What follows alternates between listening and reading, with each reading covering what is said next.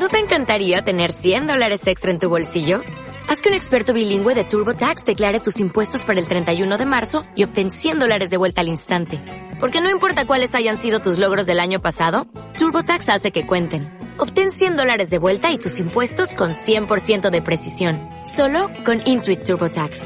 Debes declarar para el 31 de marzo. Crédito solo aplicable al costo de la presentación federal con TurboTax Full Service. Oferta sujeta a cambios o cancelación en cualquier momento de, del Pevolca. Muchísimas gracias, felicidades por todo el trabajo que hizo y, mucha suerte. Muchas gracias a ustedes, buenos días. Son las 8 de la mañana en Canarias. Caja 7 te ofrece los titulares del día.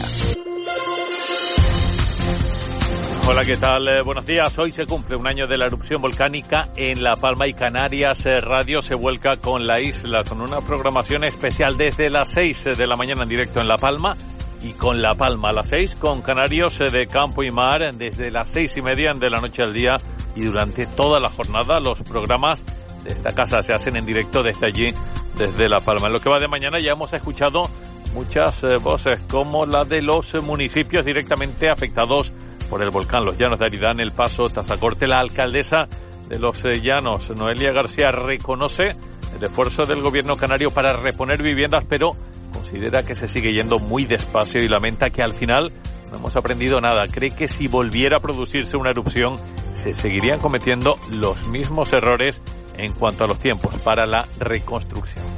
Este país, como país, no ha estado a la altura de, la catástrofe que hemos vivido por falta de legislación. No es lo mismo un terremoto, no es lo mismo una riada que un volcán que destroza absolutamente el territorio. Y si hoy nos están pidiendo el mismo, los mismos condicionantes para construir unas viviendas temporales, que el 17 de septiembre es que no hemos entendido nada. Si somos capaces de construir una carretera en 27 días, tenemos que ser capaces de en 3, 4, 5 meses montar 200 viviendas temporales. El alcalde del Paso es Sergio Rodríguez. Además, él vivía en Puerto Naos. Es una de esas personas que no ha podido volver a su casa porque la zona sigue desalojada por los gases tóxicos del volcán. Lamenta que las ayudas de las instituciones no son suficientes porque no han llegado directamente al bolsillo de los vecinos que han perdido sus casas. Es dinero en su mayor parte para reconstruir infraestructuras y servicios, pero las cantidades que irán a los vecinos de forma directa no son suficientes eh, como para rehacer sus viviendas y sus vidas. No son las ayudas que esperan los vecinos para reconstruir sus vidas, que al final lo que les hace falta es dinero en sus bolsillos. Si sumamos esos 60.000 euros más los 30 que ha prometido el gobierno de Canarias, que no han llegado todavía, más los 10 que el Cabildo sí ha abonado, estamos hablando de 100.000 euros en total. Bueno, yo, a mí que me digan dónde se puede construir una casa como las que se perdieron aquí con esa cantidad de dinero. Y Miguel Ángel Morcuende, el que fuera responsable del Pevolca el rostro durante la erupción eh, volcánica día sí día. También reconoce que los peores momentos que recuerda esa erupción son los eh, relacionados y las situaciones eh, relacionadas con las personas, con la evacuación de gente mayor. Un año después se centran en cómo mejorar la gestión durante la emergencia. Entre las primeras conclusiones considera que hay que comenzar a formar a la ciudadanía y perfeccionar la eh, formación de los técnicos. A la ciudadanía hay que formarla y hay que empezar por la gente más joven, porque es lo que asegura el futuro. Y tenemos que empezar a, a distribuir el plan, el plan, el PEVOLCA, entre esos estudiantes más jóvenes que al final saben, van a saber perfectamente si dentro de 30 o 40 años ocurre esta emergencia, van a saber perfectamente cómo actuar. 8 y 13 minutos a las 9 más eh, noticias sigue de la noche al día desde La Palma. Dicen que si viajas solo llegarás antes, pero si lo haces bien acompañado, llegarás más lejos. Abrazar nuestras raíces nos ha hecho llegar hasta aquí. Alcanzar nuevas metas será posible gracias a ti. Caja 7. 60 años guiados por grandes valores. De la noche al día, Canarias Radio.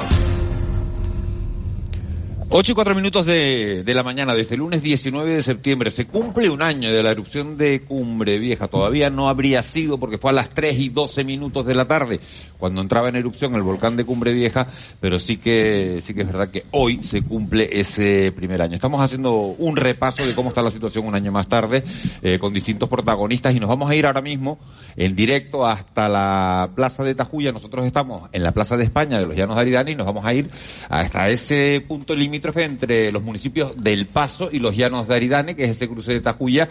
Ahí está nuestro compañero Ángel González. Ángel, buenos días. ¿Qué tal, Miguel? Muy buenos días. Eh, ¿Qué ambiente se respira ahí ahora mismo? Ahora mismo, pues hace un poco de frío, está despejado. Eh, aquí está la base de la radio de Canarias Ser, del programa Hoy por Hoy. Y este lugar ha sido icónico, se podría decir, debido a que hace un año cientos de medios de comunicación se, se, ubicaron para informar y retransmitir la erupción volcánica, una erupción que dejó daños irreparables para muchos vecinos del Valle de Aridane, que desgraciadamente ha provocado la pérdida de viviendas. Otras personas, si me lo permiten, han corrido con mejor suerte. Mantienen sus propiedades, pero no pueden volver a su hogar debido al alto nivel de gases. Una de esas personas perjudicadas es Lali Villalba. Ella vive y es propietaria de un bar, Bucanero Lalis Bar, en Puerto Naos. Lali, muy buenos días. Hola, muy buenos días a todos y todas. ¿En, en qué condiciones eh, pudo ver su establecimiento. Me comentaba que la última vez que pudo acceder fue el pasado 24 de agosto con el Secopin. Sí, el día 24 pudimos abrir y hacer mediciones. En la parte de, de arriba, adelante, casi en la puerta, por esa zona no había gases. Eh, pues se veía, pues, mm, eh, junto a la puerta, pues cenizas de volcán, claro, pero no vi, claro, tampoco pude entrar y en profundidad mirar cómo estaba todo, pero pues lleno de polvo, pero no, no lo vi, no percibí nada así como grave. Y bueno, con tristeza. ¿La recuerda de esos primeros días? Sí, Miguel. No, quería preguntarle que qué le piden ellos a las administraciones, porque, porque claro, es verdad que, eh, que no sus casas no se las llevó eh, las coladas, no perdieron el negocio, lo tienen ahí, pero claro, no pueden volver por seguridad, por una cuestión lógica de seguridad, no se puede acceder a esas viviendas. ¿Qué le piden ellos a las administraciones? Bueno, desde el grupo de empresas lo que pedimos es que, eh, ya que no podemos entrar, que no podemos trabajar, que no nos sigan cobrando por todo, porque hay compañeros que tienen que pagar mil y pico euros los que tenían muchos trabajadores, me imagino cuánto, eh, cada mes entre Hacienda, Seguridad Social, a casi todos nos cobran el autónomo un mes sí, un mes no, a otros todos los meses. Y HIC, ¿sabes? Es que entre eso y que las ayudas, pues sí, hemos tenido ayudas a través del gobierno de Canarias, pero por la cual tenemos que tributar y te, da miedo hasta tocarla porque compañeros eh, han tenido que pagar hasta 12.000, otros 9.000 eh, durante los que cobraron antes de diciembre en la, en la anterior mm, eh, declaración y entonces decimos eh, nos dan para que nos lo quiten después, mejor que no nos lo den o mejor que mm, nos den solamente lo que nos toca, lo demás que se lo queden, porque en la situación que estamos, que tenemos que vivir, pues si estás guardando, guardando para poderles pagar a ellos, qué triste, ¿no? No vives, no comes. Difícil situación. Pues sí, difícil, difícil situación. Ángel, eh, volvemos contigo, Lali. Muchísimas gracias por habernos atendido esta mañana. Ángel, volvemos contigo en un ratito. Perfecto. Muchas gracias. Ángel González, redactor de, eh, Canarias Radio. Eh, pensé que estaba oyendo el presidente del Cabildo, Mariano Hernández Zapata. Muy buenos días. Buenos días. pensé que estaba oyendo la, entrevista, no ha podido oír la respuesta de, de Lali que decía, esta vecina de, bueno, de, de Portonaos, que tiene un bar, el Bucanero, y decía, Digo, ¿qué le pide a las administraciones? Y, decía, bueno, pues que no nos cobren por el autónomo, que no nos cobren los impuestos, que no nos cobren... No, porque siguen teniendo gastos y no tienen ningún ingreso. Bien, es cierto que eh, hay situaciones, mm, más, bien equivocaciones que ha tenido el, gobierno en todo caso. Eh, respecto al autónomo no se le debería cobrar y en algunas ocasiones se le ha cobrado y se le ha devuelto. Pero si bien es cierto que sí tienen que pagar un porcentaje de la seguridad social de los, de los ERTE, es una de las tantas solicitudes que hemos hecho al gobierno en el seno de la comisión mixta, hoy reiteraremos la misma. Eh, pero yo entiendo absolutamente a la situación de desesperación de los vecinos que después de un año, sin haber perdido de manera efectiva por el volcán eh, sus propiedades, sus negocios, eh, lo ven ahí que lo pueden tocar, pero que no pueden eh, explotarlo, ¿no? En este caso los, los, empresarios y por tanto es una situación pues, de desespero, muy compleja, muy difícil y que ojalá que cuanto antes estos gases pues nos den una tregua, ¿no? Para, para intentar dar esas soluciones que también nos piden a las administraciones. Eh, Ojalá las tuviéramos ya eh, y las pudiéramos aplicar. Estamos, mm, te aseguro, forzando la máquina en, en las zonas donde hay menor intensidad de gases, como puede ser en esa zona de los lajones que hemos provisto para para abrir, pero lo primero debe ser la seguridad de las personas y creo que ha sido la clave durante toda la erupción.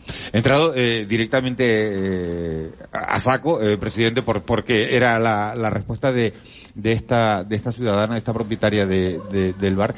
Eh, vamos a ordenarlo todo un poco. ¿Qué hacía Mariano Hernández Zapata el 19 de septiembre de 2021 a las 3 y 12 de la tarde? ¿Cómo se entera que el volcán de Cumbre Vieja entra en erupción y qué es lo primero que hace?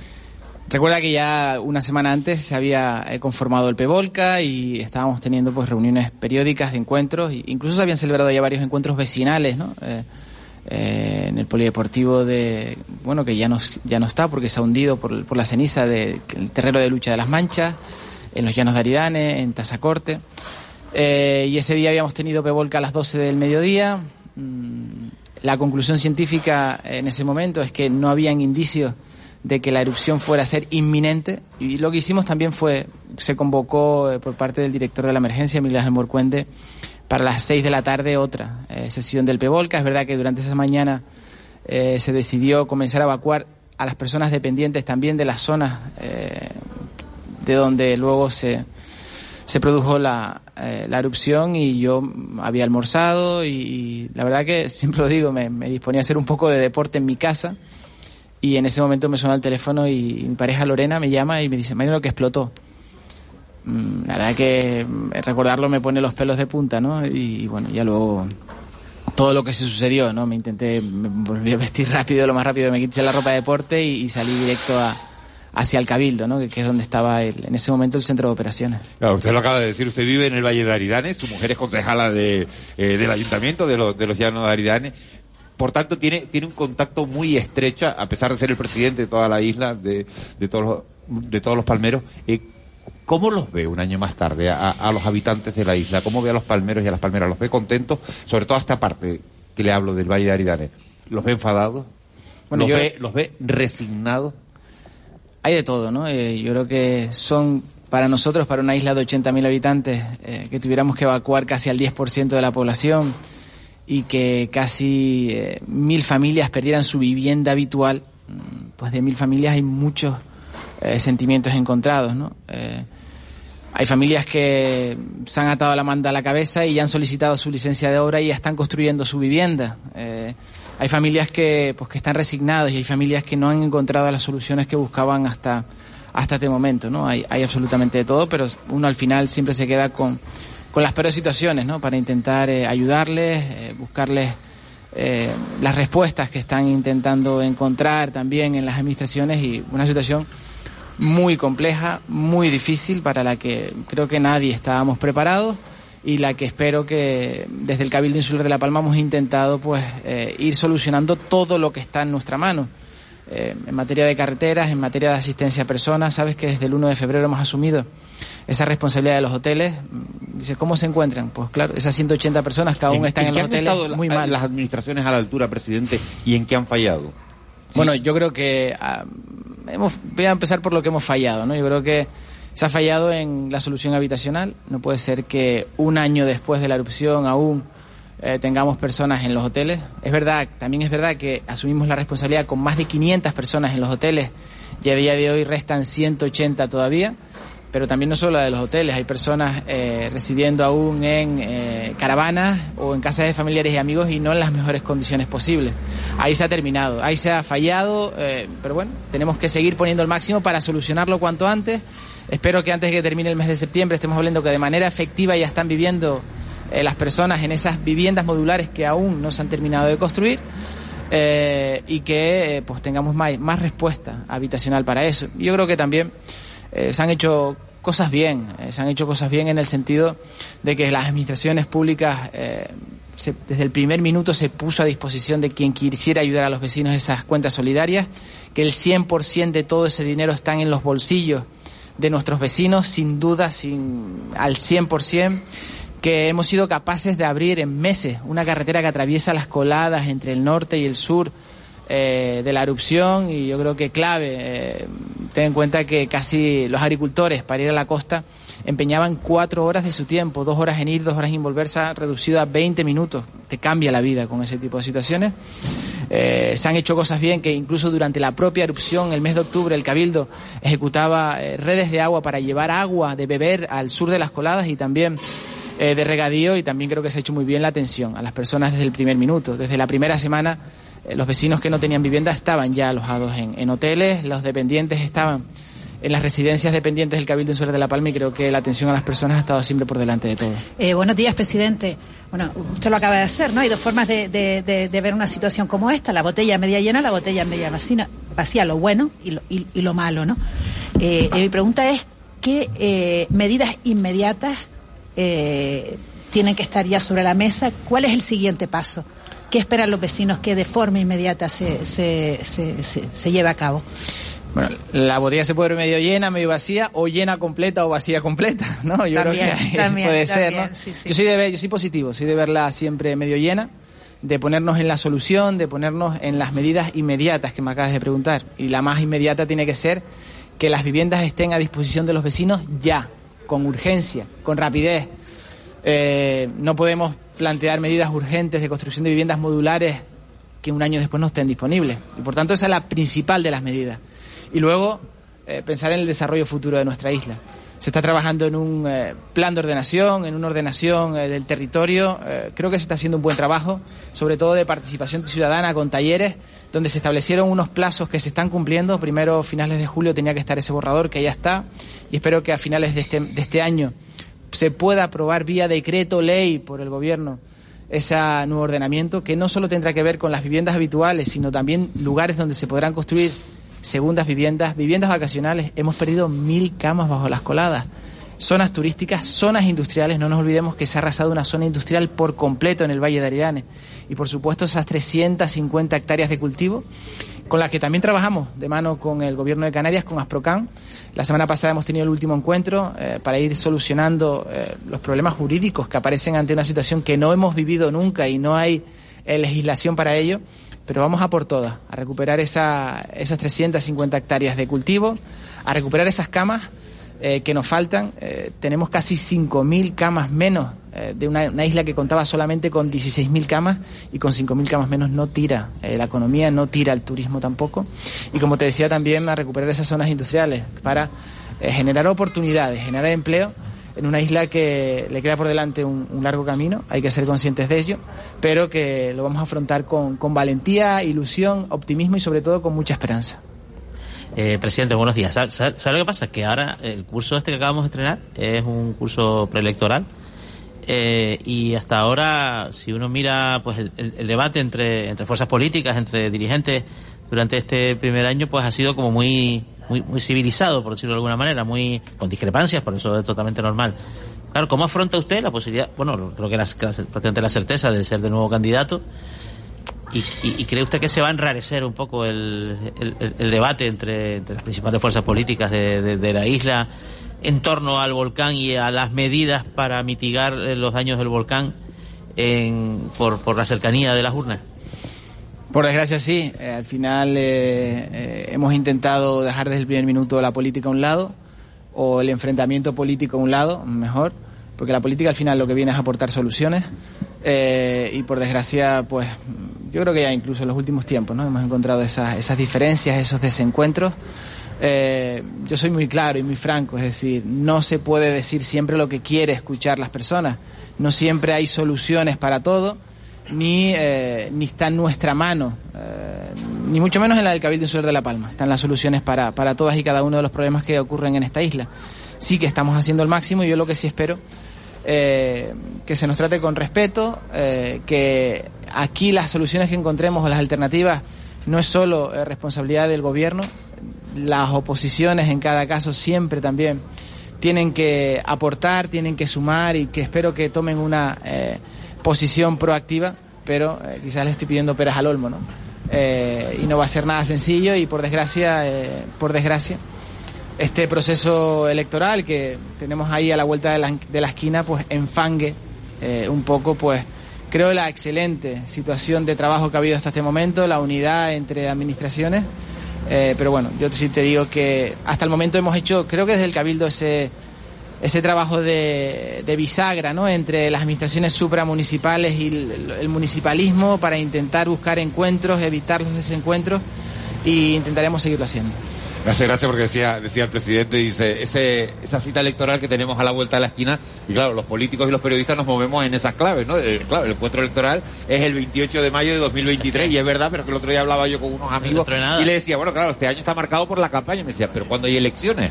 Y claro, nosotros vivimos en una clave y para ellos son faltan nueve meses, que nueve meses es un montón de, de, tiempo, pero es verdad que, políticos y periodistas no, pues un poco eh, movemos en, en otro en otro calendario. Mariano Hernández Zapata, presidente del Cabildo Insular de La Palma, muchísimas gracias por habernos atendido, por haber venido in situ a este set de Canarias Radio y toda la suerte del mundo. Eh, que vaya bien, que vaya bien la comisión mixta de hoy y que, bueno, y que los palmeros puedan recibir las ayudas que, se merecen, salir adelante como, como se merecen, tienen los micrófonos de esta casa abiertos. Muchísimas gracias a ustedes, me, muy, me lo han puesto muy fácil, vivo aquí justamente al lado. se ha caído. me he caído de la cama casi, he caído aquí en el set. Y nada, yo creo que también aprovechar para... Va, eh, a ser deporte primero. No solo ha sido un año de, de volcán, de recuperación, sino ha sido un año donde también... Eh, he de reconocer que los medios de comunicación han estado a la altura de las circunstancias y sobre todo también eh, Canarias Radio, televisión, la autonómica, que agradecerles el enorme trabajo, la cercanía y el cariño que hemos encontrado de ustedes en cada minuto, que también es necesario en una situación tan compleja como esta. Mariano Hernández Zapata, eh, presidente del Cabildo Ciudadano de La Palma, muchísimas gracias. Buen día. Un abrazo también. Unos consejos publicitarios y vamos a hablar con una mujer que también, eh, bueno, lo sabe todo o casi todo sobre la erupción, sobre lo que ocurrió. Eh, en, esa cumbre vieja. María José Blanco, directora del IGN, el Instituto Geográfico Nacional en, Canarias. Unos consejos publicitarios y hablamos con María José Blanco. De la noche al día, Canarias Radio. ¿Eres de los que les van las alturas y no tiene vértigo a nada? Prueba la nueva Gran Mac Extreme Cheesy Roll de McDonald's. Jugosa carne 100% vacuno, crujientes sticks de queso gouda y deliciosa salsa barbacoa. Tan extremadamente grande y extremadamente buena que da auténtico vértigo. La conquistarás con el primer bocado. Como todos los años, podrá abonar sus recibos por impuestos y tasas municipales hasta el 20 de septiembre. Se puede realizar el pago a través de la oficina virtual tributaria en las sucursales de CaixaBank, BBVA y Banco Santander o pidiendo cita previa en cualquiera de las oficinas de la red tributaria Lanzarote. Recuerde que las cartas de pago pierden su vigencia el 21 de septiembre. A partir de ese día ya no son documentos aptos para el pago. Evite estos inconvenientes abonando sus recibos durante el plazo voluntario y domicílielos para el ejercicio siguiente. Recuerde que si pagamos todos, pagamos menos. ¿Tienes una micropyme o eres una persona autónoma afectada por la pandemia? El Cabildo de Tenerife lanza una convocatoria de ayudas para paliar los efectos de la crisis sanitaria en la actividad económica. Subvenciones de hasta 6.500 euros para que tu negocio avance. Consulta las bases en fifede.org. Tenerife avanza. ¿Sabes? El otro día alguien me compró desde Alemania. ¿En serio? ¡Qué bien! Sí, me encantaría tener más ventas fuera de Tenerife. ¿Conoces el nuevo programa de la Cámara de Comercio? Tenerife Más Global te asesora para que empieces a vender en el exterior. Llama e infórmate. Tenerife Más Global, programa financiado por el Cabildo de Tenerife y ejecutado por la Cámara de Comercio de Santa Cruz de Tenerife. Justicia, venganza, pasión Ópera de Tenerife. Déjate sorprender. Fuente Ovejuna. ballo y Máscara. Gala lírica Nancy Fabiola y sus invitados. Ópera de cámara The Old Mate and the Thief. Desbeck. The Little Sweep. Tanjoisa Poema Sinfónico. Abono desde 100 euros. 20 euros para menores de 30 años. Ópera de Tenerife. De la noche al día. Canarias Radio. 8 y 23 minutos de la mañana de este lunes 19 de septiembre nos encontramos en la Plaza de España de los Llanos de Aridane, justo frente al ayuntamiento, al lado del kiosco haciendo este programa, eh, con motivo del primer aniversario de la entrada en erupción del volcán de, Cumbre Vieja. Hemos hablado con distintos protagonistas esta mañana, con la alcaldesa de los Llanos, también con el alcalde de, del Paso, con Miguel Ángel Morcuende, que fue el director de, del PEVOLCA y acabamos de hacerlo con el presidente del Cabildo Insular de la isla de La Palma con Mariano Hernández Zapata. Saben ustedes que tienen un teléfono para ponerse en contacto con nosotros, nos lo pueden hacer llegar cualquier mensaje, cualquier opinión que quieran al 616 48 67 54 616 48 67 54. Hemos tocado a, lo largo de la mañana la parte política, eh, las consecuencias que ha tenido en la isla, en este Valle de Aridane, la erupción de Cumbre Vieja, y nos vamos a meter ahora con, con la parte eh, más técnica. María José Blanco es la directora del Instituto Geográfico Nacional en, Canarias, portavoz del Comité Científico durante la erupción de, Cumbre Vieja. Señora Blanco, muy buenos días, gracias por acompañarnos. Buenos días, gracias a vosotros por invitarme. Eh, como digo, le he preguntado a todos los a todos los invitados esta mañana era qué hacían a las 15 y 12 del 19 de septiembre de, de 2021 y cómo se entera de, de la erupción, de la entrada, de la explosión de la primera explosión en, Cumbre Vieja? Bueno, eh, en ese momento que había terminado hacía poco el comité científico del PEVOLCA, eh, estaba haciendo la maleta para venirme para La Palma, cerrándola realmente. Y me enteré simultáneamente de dos maneras. Una por viendo la televisión autonómica, las imágenes del comienzo de la erupción, que casualmente las cámaras estaban precisamente apuntando hacia la zona en la que habíamos dicho que probablemente fuera la erupción, ¿no? Y por la llamada del personal del IGN que estaba aquí diciendo, ya está, ya está. Y lo primero que hizo fue cerrar la maleta, entiendo, ¿no? Y decir, cerrar la maleta, mira, todavía se me ponen los pelos de punta. Intentar eh, encontrar un taxi, subir, comprar un billete, venirme para acá, eh, fue hasta que llegué a la isla de La Palma eh, la incertidumbre de si podría llegar o no, si tendría que venir en barco porque hubiera ceniza, no, sabíamos cómo íbamos a llegar. Y una vez que llegué, eh, porque en la forma de aterrizar no me permitió ver la columna ¿no? de eruptiva, pero cuando llegué y lo vi, dije, madre mía, tuvimos que acertar precisamente, bueno, acertar, en la zona en la que dijimos que era en medio del Valle de Aridane, eh, es donde precisamente se ha abierto el volcán. El volcán, por cierto, ya, tiene nombre, porque eh, eh, yo lo sigo llamando volcán de Cumbre Vieja, pero es verdad que hubo una votación popular que dijo que se iba a llamar volcán de Tajogaite. Sí. ¿Ya tiene nombre oficial? Bueno, del único número que, nombre que no puede tener es volcán de Cumbre Vieja. Puedes decir volcán en Cumbre Vieja. En Cumbre Vieja, vale. Eso sí, pero no tiene nombre oficial. Hubo una votación, salió volcán de Tajogaite, pero esa ese acuerdo o ese consenso de la población se tiene que elevar al Consejo Superior Geográfico a través de los organismos que sean, que no sé quiénes son, del Gobierno de Canarias, supongo, eh, para que sea oficial realmente. Le pregunto, eh, ¿ha aportado la erupción en Cumbre Vieja eh, algo al mundo de la vulcanología que no se supiera con anterioridad? Por supuesto, seguro que del análisis pormenorizado de los datos que se está haciendo por parte de todas las instituciones que tienen datos sobre esta erupción, eh, dará luz para que las próximas veces que haya erupciones en La Palma, que las va a haber, el asesoramiento de la ciencia pueda ser mejor que el que se ha producido en el año 2021.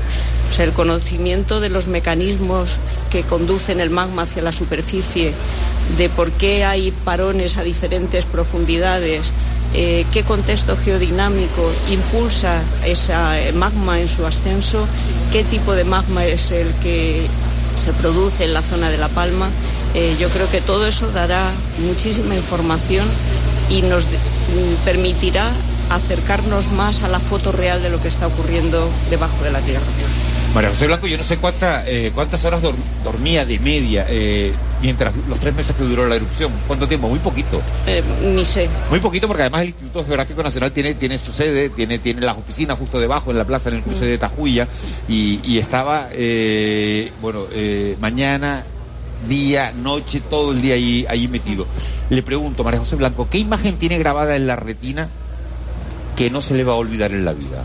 Bueno, yo creo que el momento más intenso, quizás no es una imagen, sino una situación, fue cuando el 27 de septiembre se produce el parón, eh, que todo el mundo pensaba que ya la erupción había terminado y nosotros decíamos que probablemente no, eh, no sabíamos, ¿no? Pero que el despertar, el, volver a, a, entrar en erupción significaría una situación que podía ser peligrosa, ¿no?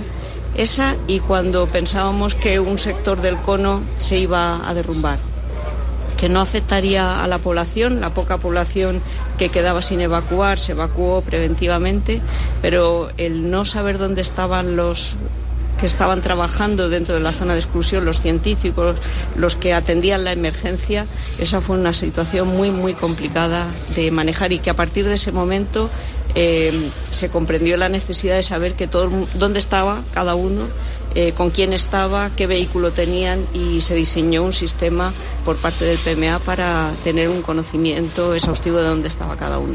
Eh, señora Blanco, buenos días. Ahora estamos en el, en el postvolcán, ¿no?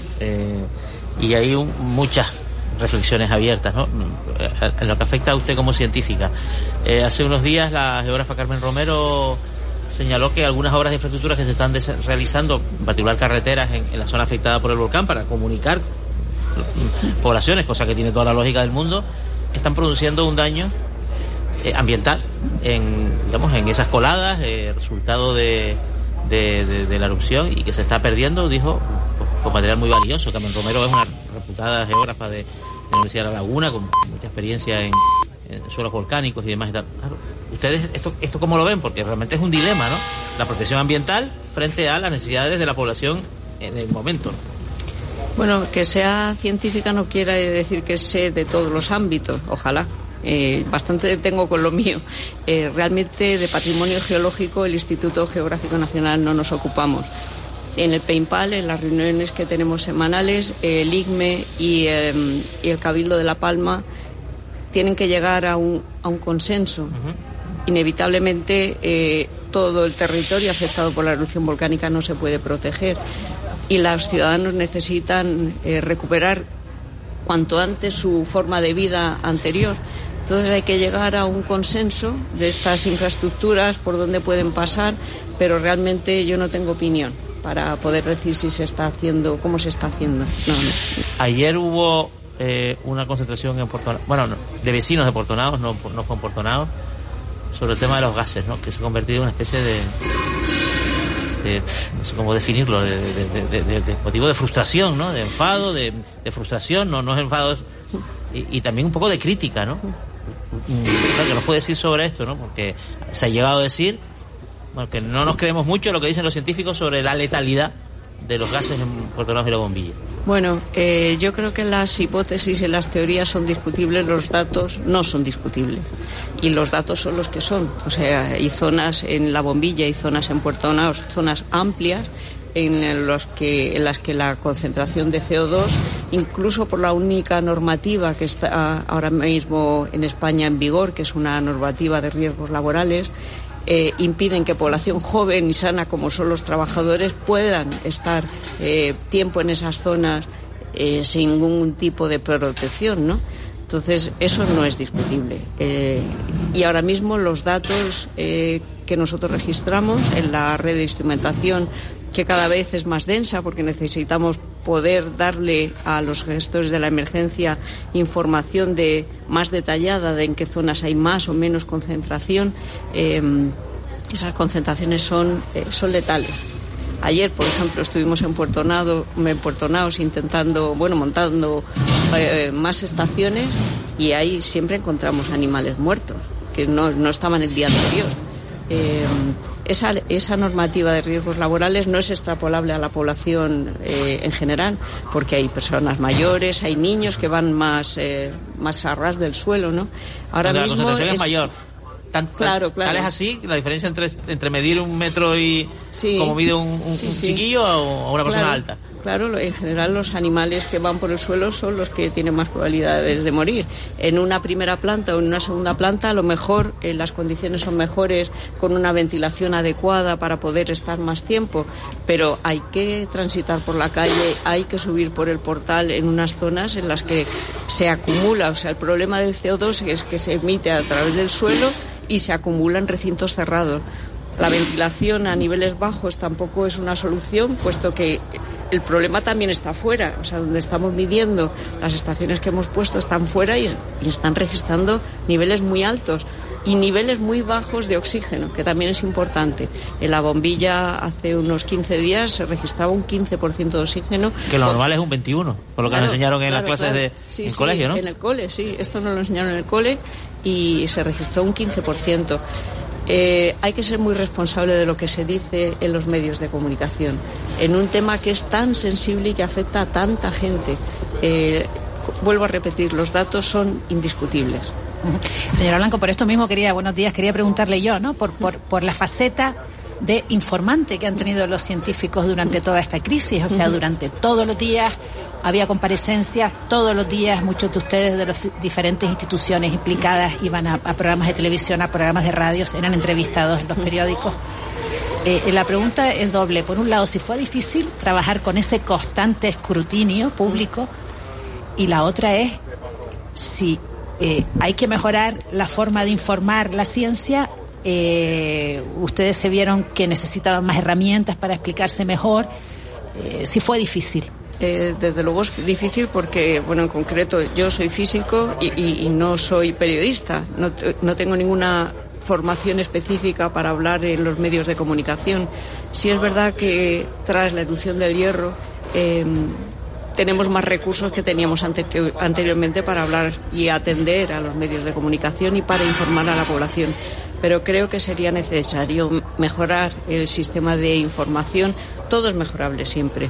Eh, pero quizás si tuviéramos más herramientas o un grupo que se dedicara más a la divulgación y hacer más comprensible los mensajes de la ciencia que muchas veces pensamos eh, que todo el mundo nos entiende, pero hay que utilizar otro lenguaje eh, más adecuado para la población, eh, hubiera sido mejor.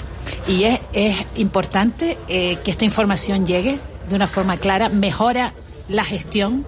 Claro, si tú tienes una, una población formada, atiende mejor a los mensajes que se les dé y los, los comprenden, los asimilan y los ejecutan. O sea que es muchísimo mejor formar a la población e informar a la población, las dos cosas. María José Blanco, una, una última cuestión, no puedo dejar que se marche aquí sin preguntarle. En el último mes ha habido temblores en, en Tenerife, en la zona de- del Teide, también aquí en la isla de La Palma. ¿Hay riesgo por los datos que ustedes manejan en el, en el IGN de, de, de alguna nueva erupción en el corto medio plazo? No, no. Ahora mismo la situación es una situación eh, normal, salvo la sismicidad que seguimos teniendo en La Palma, que lógicamente después de un proceso tan grande como el que ha habido, el reajuste es, es necesario, es inevitable. Pero en el resto de los sitios hay enjambres continuamente en Tenerife, entre Tenerife y Gran Canaria, sismicidad en el Hierro, eh, sismicidad en La Palma. Seguimos en una situación normal por ahora. María José Blanco, directora del Instituto Geográfico Nacional del IGN en Canarias, portavoz del Comité Científico durante la erupción volcánica en Cumbre Vieja. Muchísimas gracias por, por todo lo que nos aportó a los periodistas, por la lata que le dimos, por la información constante con la que, con la que supo respondernos, porque al final esa información ayudaba a la población, al ciudadano, que es de lo que se trata, a, a estar tranquilo, a saber a qué nos estábamos enfrentando y, y a tenerlo monitorizado en, en cada día. María José Blanco, felicidades por el trabajo. Muchísimas gracias por, por haber estado con nosotros. Pues el agradecimiento y las felicitaciones son mutuas porque gracias a los medios de comunicación la población sabía lo que estaba pasando. Gracias a vosotros. Bueno, pues un abrazo muy grande. Nosotros vamos con unos mínimos consejos publicitarios y a la vuelta vamos a hablar con César Camacho, que es el patrón mayor de la Cofradía de Pescadores de Tazacorte. De la noche al día, Canarias Radio. En Cristalam tenemos la solución definitiva para el exceso de calor en edificaciones. Nuestras láminas de control solar 3M para cristal con una reducción térmica de más de un 80% y libres de mantenimiento son eficiencia energética en estado puro, sin obras, sin cambiar los vidrios, en exclusiva en Canarias, solo en Cristalam. Visítanos en cristalam.com. Tenemos que irnos en directo hasta la isla de La Palma. Esa imagen en que estamos viendo que nos están ofreciendo en directo una columna de Tremenda columna de ceniza, humo negro que sale de esa zona cercana a la cumbre vieja. Ya tenemos la zona exactamente en cabeza de vaca, en la zona de cabeza. La Palma, un año después. Canarias Radio. La herencia de un pueblo de nobleza y fuego, la fuerza del mar, la tierra y el cielo, diversa belleza humana y salvaje, su mágica esencia, su gente y paisaje.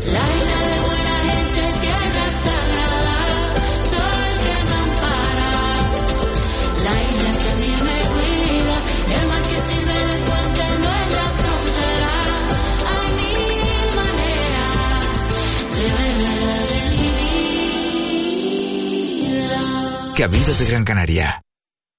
De la noche al día. Canarias Radio.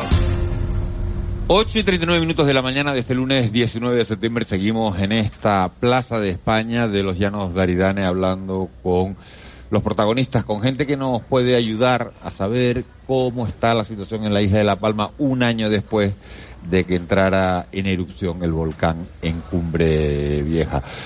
Decía yo esta mañana, una erupción que se llevó por delante eh, el pueblo de Todoque, y me corregía un oyente, dice, no es el pueblo de Todoque, es un barrio, Todoque es un barrio de los llanos de Aridane. Queda hecha la, la, la aclaración porque es así. Y decía yo hace un instante, César Camacho, patrón mayor de la Cofradía de Pescadores de Tazacorte, y me decía César, no, ex patrón mayor de la Cofradía de, de Pescadores de, de Tazacorte. César Camacho, muy buenos días, gracias por acompañarnos. Buenos días.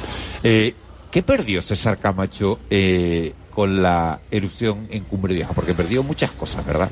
Perdimos sobre todo, hombre, todo- toda una vida. La, era la casa de mi padre donde vivíamos pues toda mi familia, mis padres, mi madre, mi hermano y yo mi esposa.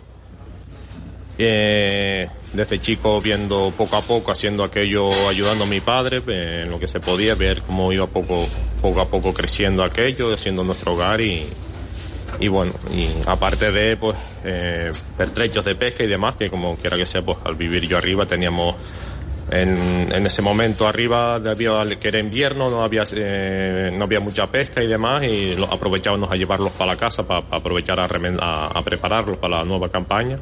Y bueno pues todo eso se quedó arriba porque yo vivía en la zona del paraíso y nosotros no tuvimos tiempo de vamos eh, ni de salir con lo puesto eh, hablando claro ¿Y cómo vives ahora, César? ¿Dó- ¿Dónde vives?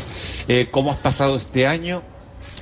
Eh, ah, bueno, ahora estamos viviendo en Fuencaliente, en, en el barrio de los Quemados, gracias a un amigo que nos consiguió una casita de alquiler. Eh, estuvimos al, al tingo, al tango, como se dice, los primeros días, pues cuando salimos de allí no sabíamos a dónde ir, eh, aparecimos en casa de un primo, el cual nos acogió, eh, y ahí empecemos.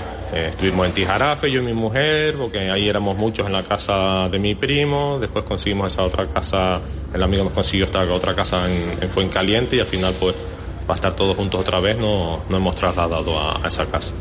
Claro, una de las personas que, bueno, no digo que más ha perdido eh, cuantitativamente, porque no sé si hay otras personas damnificadas que han perdido más, pero eres una persona que lo ha perdido absolutamente todo. Prácticamente todo lo que tenías, ¿no?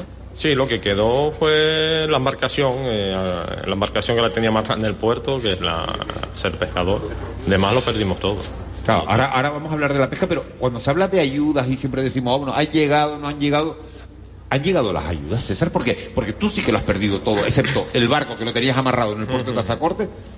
Las ayudas han llegado muy a cuentagotas y bueno, te puedo decir, a mí, el tema es que nosotros, claro, éramos, vivíamos en una casa de dos pisos, eh, pero claro, está la burocracia, eh, todo estaba a nombre de mi padre, demás, no nos, no nos admitieron como dos viviendas, entonces solo nos tramitaron una única ayuda, de la cual sé que a mi padre le ha llegado los, los 60.000 de, del gobierno estatal y 10.000 del cabildo. No nos ha llegado más nada de momento. Ni siquiera la ayuda al alquiler, que la hemos tramitado desde hace... Y he llamado y preguntado y tal. Que ¿Y qué sí. problema hay que les dicen que por qué no llega? Nada, de que está aprobada, que estamos en la lista, pero que hay varias remesas de ingresos. O sea, ya, ya tenemos que volver a tramitar porque los van, la, van pidiendo los alquileres de cuatro en cuatro meses. O sea, ya solicitemos los primeros cuatro meses. Ya no nos han llegado, ya tenemos que volver a solicitarlo el- los otros cuatro. Y bueno, a la espera que eso, eh, esos 60.000 euros se van gastando en, en mantener el alquiler y, y en poco más, porque eh, no hemos ni siquiera pensado en, en buscar un terreno o algo, porque ahora mismo es inviable con, con ese con ese dinero al, al precio que se está poniendo el terreno y demás, a las construcciones ahora con esto de la crisis también, eh, el material de construcción y demás, eh, te dan presupuestos desorbitados. Es prácticamente impensable meterse ahora en, en hacer una nueva, una nueva casa y aparte que mis padres pues han perdido, han perdido bastante la ilusión y no se ven con, con ánimos de, de volver a empezar. ¿Y has podido volver a salir a pescar? ¿Se puede estar pescando en la zona? ¿Se puede, los pescadores están pudiendo trabajar? Sí, los pescadores, eh, nosotros, gracias a Dios, eh, bueno, la suerte que no perdimos nuestro totalmente como lo- los compañeros plataneros que perdieron esas fincas que pues no que no son irre- son irrecuperables. Nosotros podemos pudimos eh, reactivar la, la actividad a consecuencia a falta de la de ese pequeño trozo de mar que nos quitó las coladas y, aparte ahora con un poco con las restricciones pero bueno nosotros eh, la, la pesca se ha, puede- se ha podido volver bastante a la normalidad Eh, buenos días, eh, señor Camacho. Eh, ¿Y cuál es el horizonte de, de- de su familia? Porque claro, usted nos acaba de contar que se están gastando el dinero que le dieron a su padre por la pérdida de la casa en vivir. O sea que eh, eh, ese dinero pues se va gastando y, y no reciben eh, otro tipo de ayudas. ¿Cuál es el horizonte de su familia? ¿Cómo se, se espera que va eh, a pasar este segundo año tras la erupción? Nosotros eh, teníamos, bueno, tenemos, gracias a Dios, una pequeña casetita de verano en, en la zona del remo, a la cual pues tampoco se podía acceder hasta hace poco. Pues la única opción que estamos viendo es arreglar medianamente esa caseta, aunque sea para mi, para mi padre y para mi madre. Pues claro, no, somos seis personas, eh, fui padre hace cuatro meses también. Entonces, eh, yo mi hermano, pues Mm, Ahora, pues trabajando, hablando claro en lo que salga. Eh, si hay pesca, vamos a pescar, si no, en lo que sea, porque tenemos que ver, saber que de- hay que buscar, tenemos que buscarnos el, el- los garbanzos donde sea y, y yo y mi hermano plantearnos dónde y cómo, porque no hay de otra. como- Ahora mismo no, no puedes pensar en, en, en ayudas porque eh, sabemos que no van a llegar. Vamos a ir un, vamos a oír ahora, eh, son las 8 y 45, a ver si José Luis Molina lo tiene preparado. Vamos a oír un, un sonido. Allí había un grupito de casa que es de donde yo soy y todo eso ya, ya, ya no existe, el paraíso. Ya eso, ya eso sí que lo vi por televisión que ya no existe. Gloria Pérez, eh, se emociona y se echa a llorar, claro. Claro, porque son las palabras, está sentada con nosotros. Gloria era vecina del paraíso. Y nos dijo hace un año, dice, claro, el paraíso ya no existe. Acérquese si es tan amable, eh, eh, eh, Gloria, al micrófono, sí. El paraíso no existe.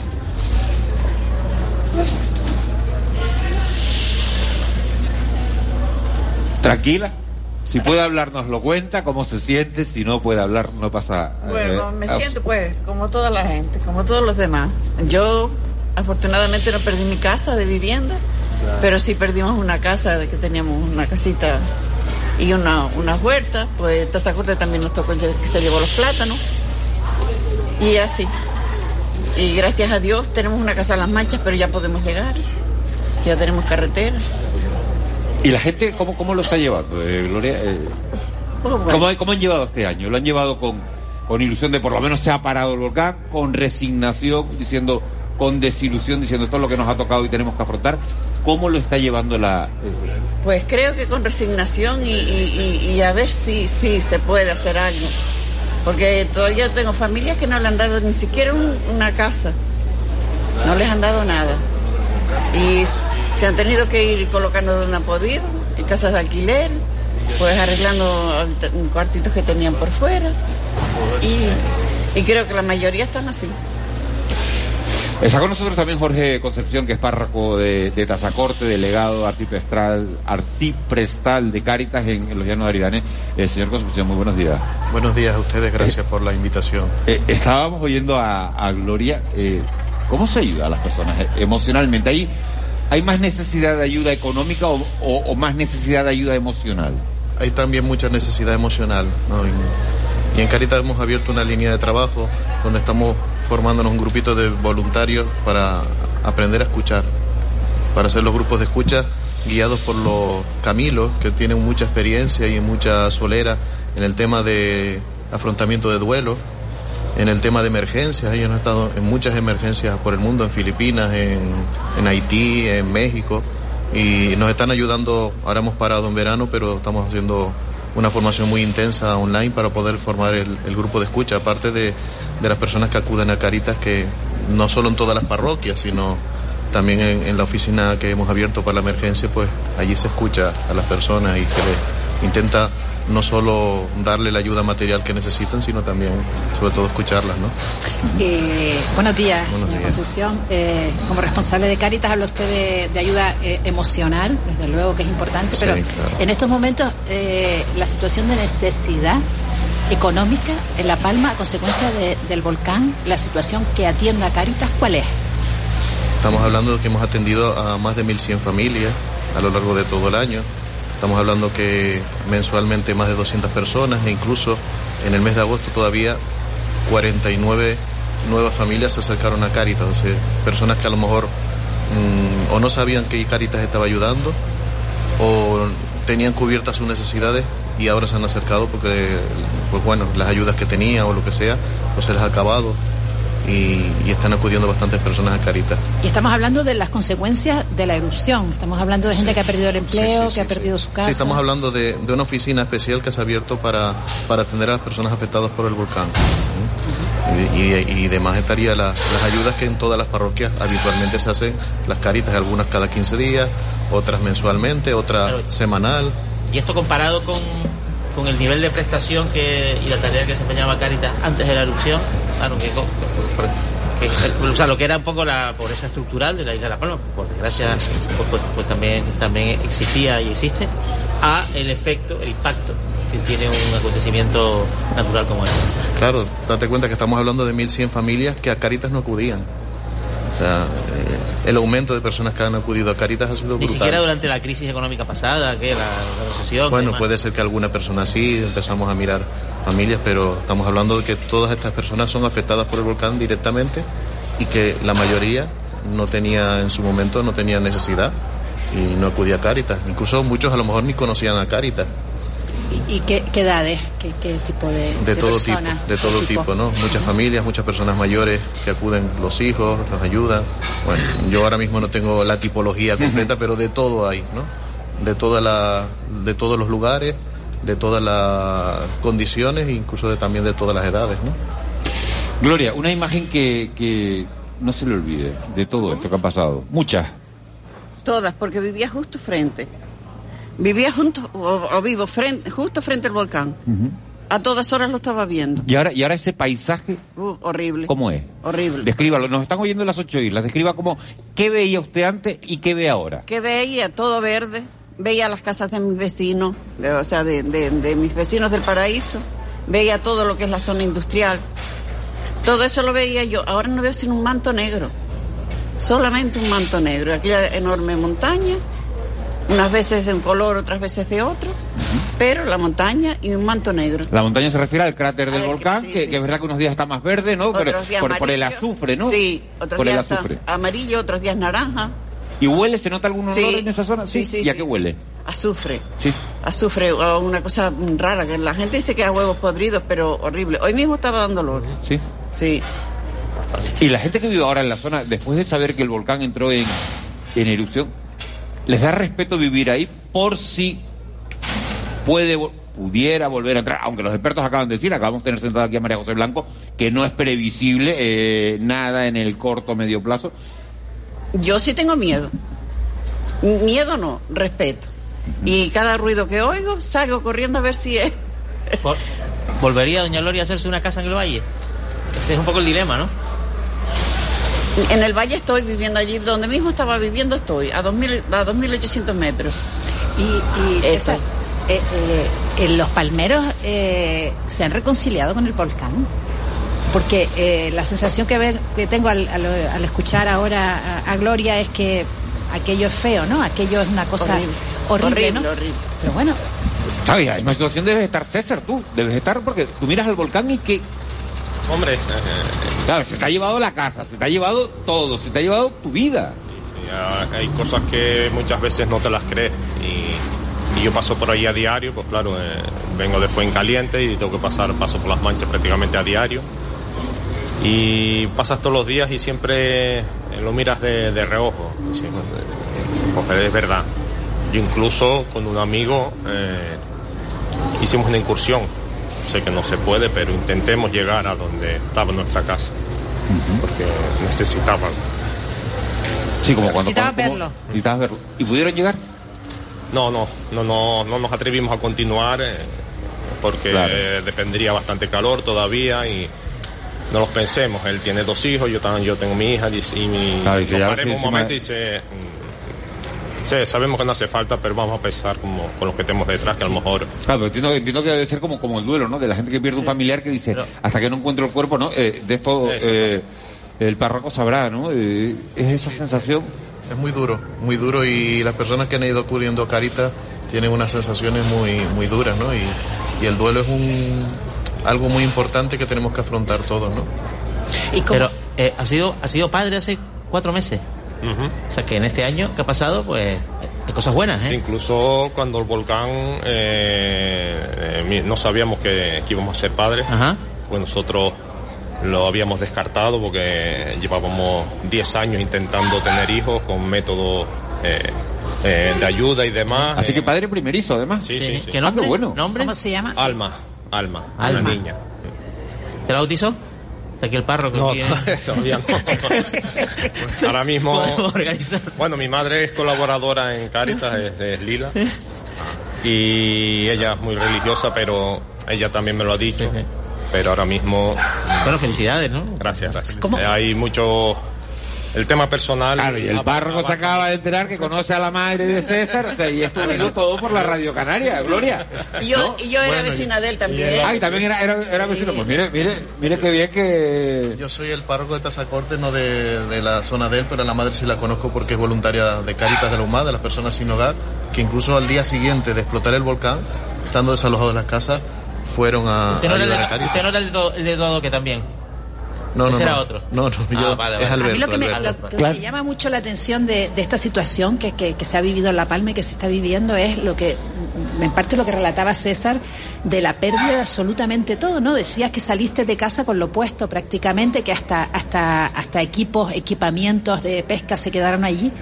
Eh, eh, ¿cómo, ¿Cómo se siente uno cuando eh, va a una casa extraña y, no tiene ni siquiera el, no sé, el, plato que, no, la- los utensilios que te han acompañado durante toda tu vida y que a lo mejor heredaste o no, pero Yo te puedo decir que más bien lo que sentimos, sobre todo la gente de, del paraíso, que eh, primero que no, no nos dio tiempo a quitar nada, pero sentimos indignación porque podían haber actuado de otra manera con nosotros. El sábado por la tarde hubo una reunión en el campo Lucha de las Manchas, al cual citaron solamente a los barrios al sur de la colada de San Juan. O sea, el barrio de San Nicolás, el Barranco y. Que, que era donde se esperaba que fuera la Era donde ellos, eh, pienso yo, que si hicieron, si hacían un cerco tan pequeño es porque estaban 100% seguros de que el volcán iba a salir por ahí. Porque con nosotros, con el barrio del Paraíso, ¿El paraíso estaba evacuado ese día? No. no, no, no, no. Claro, o sea, o sea a que- nosotros, a nosotros nos, nos, nos evacuó el propio El volcán. volcán. Y esto gracias eh, a que fue un domingo al mediodía, en que solo hubo una, cor- una corriente de salida de la gente huyendo de sus casas. Eh, yo, eh, nosotros teníamos perros, lo único que lo cogimos fueron coger los perros y salir. Yo de mi casa subí a la parte de, de arriba de, la- de Alcalá, de lo más alto del paraíso, a buscar dos perros que tenía en casa de un amigo y tenía que ir pitando para que la gente no me chocara, en- porque yo iba en la dirección contraria a, a la huida, yo iba a buscar esos animales. Y, y la gente venía desencajada. O sea, nosotros lo que Se sentimos... siente, la- mucho, se siente mucho miedo. eh, en ese momento, mm, yo cuando vi aquello no me lo creí. O sea, no fue un estampillo, no fue una bomba, fue como cuando destapas una, una olla a presión. Y cuando nos quedemos, eh, o sea, tuvo un momento de shock que no me lo creía, claro, nunca había visto nacer un volcán. Hasta que reaccioné, digo, pues sí es. Entonces, eh, mi padre quedó totalmente en shock. O sea, gracias a mi madre que tuvo la sangre fría de entrar a la casa, se acordó de... de ¿Tú cuántos años tienes. César, si no es indiscreción? 42. 42. ¿Y tu padre? 67 y mi madre 70. Y eso, eh, la indignación que siente sobre todo la gente del paraíso es que no nos informaron. O sea, no nos dieron, no nos metieron, el miedo ya, no, ya lo teníamos nosotros, pero no nos metieron el miedo. El, el mismo domingo por la mañana un amigo que tiene un camión me llamó. César, eh, mira que se está escuchando que, que hay temblores y tal, quieren que vaya allá con el camión y cargamos lo que podamos y, y como tiene es una bañera, pues si no pasa nada, pues se vuelve a llevar. No, no. A mí me han dicho que tenemos que estar tranquilos.